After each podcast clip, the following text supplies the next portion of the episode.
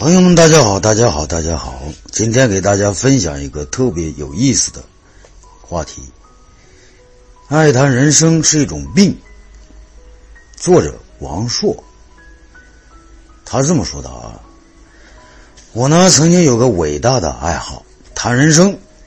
每次实践这个伟大的爱好时啊，有好几个瞬间，我都找到了一种伟人的感觉。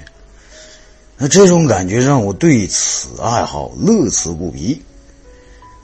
直到有一天呢，啊，那万恶的一天呢，让我现在想起来依然心有余悸。那天我谈人生的对象是一个年轻而清秀的姑娘，有一双忽闪忽闪的大眼睛。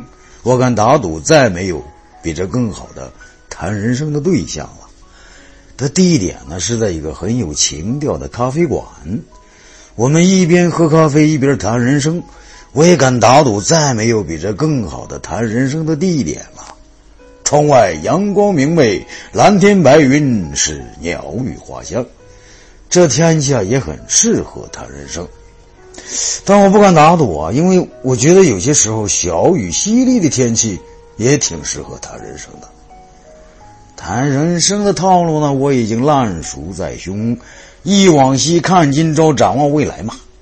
那看着对方明亮而纯净的大眼睛，我强忍着内心的激动，喝了一口咖啡，深吸了一口气，然后呢，开始用富有磁性的男中音娓娓道来：“人生啊，你怎么这么可爱？无论怎么谈，你都没意见；无论怎么谈，你也不会厌烦。那天呐，我状态是特别的好。”口若悬河，妙语连珠，就像一个钢琴大师演奏着最美的乐曲，然后听的人是如痴如醉。对面的姑娘显然是也进入了状态，她不断点头，不断重复说着：“啊，您说的太好了，您说的太精辟了。”诸如此类的话。当我侧过脸四十五度，微闭双眼，悠悠说道：“其实人生就是一场。”修行时，我用余光看到姑娘一脸崇拜的表情，让我异常的满足。我一边说呀，一边喝着咖啡。这时候呢，我很后悔，这下回谈人生是再也不能喝咖啡了。不仅喝，还特别贵，一定要喝茶，茶还可以续杯嘛。这正当我口沫飞溅，意气正浓的时候。啊，异性正浓的时候，姑娘的手机响了，我有一丝不快，但她仍然笑了，保持着一个职业谈人生者的风度，示意她接电话。姑娘呢，抱歉的一笑，拿着手机出去接了。隔间呢，突然安静了下来，我有些意兴阑珊，突然下腹是一阵痛意，来得异常凶猛。我朝一个疑似厕所的方向走去，在一个拐角呢，忽然听到那个姑娘的声音：“嗯，还没呢，有个二子跟我谈人生呢，都两个小时了还没谈完，那人肯定有病。”哎，听到这儿，我身子打了一个激灵啊！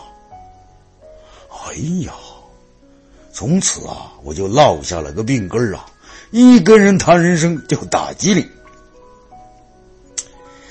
但我还是无法舍弃这个伟大的爱好，所以呢，我现在调整了一下谈人生的路数，不再谈有目标的人生才是伟大的人生，三十岁以前应该知道的人生哲理什么的，而是你几月的呀？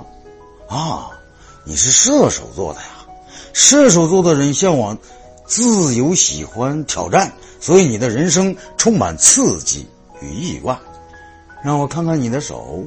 哎呦，你的感情线很乱啊！看来你这辈子至少要经历三段刻骨铭心的爱情。但我渐渐发现呢，谈人生改变不了人生啊。与其说人们喜欢谈人生，不如说人们更喜欢有趣的谈人生。这不是大师想要的。我要找个真正能谈人生的人，功夫不负有心人。嘿，终于被我找到了，在幼儿园门口，我拉着一个孩子，一脸真诚的对他说道：“帅哥，我看你骨骼清奇，耳聪目明，定是一个不凡之人呐！你我谈一下人生如何呀？哈哈，谈人生是一种病啊。